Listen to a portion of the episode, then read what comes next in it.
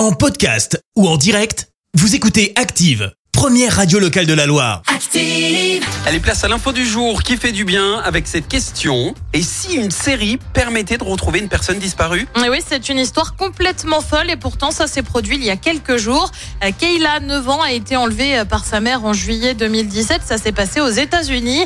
Les faits se sont produits alors que son père avait la garde exclusive de l'enfant. Un mandat d'arrêt était mis dans la foulée. Des recherches sont organisées.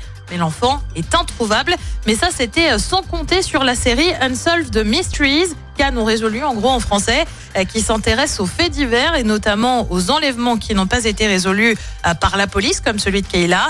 Euh, Ça a permis de la retrouver le 13 mai dernier. Un passant l'a reconnue dans un magasin.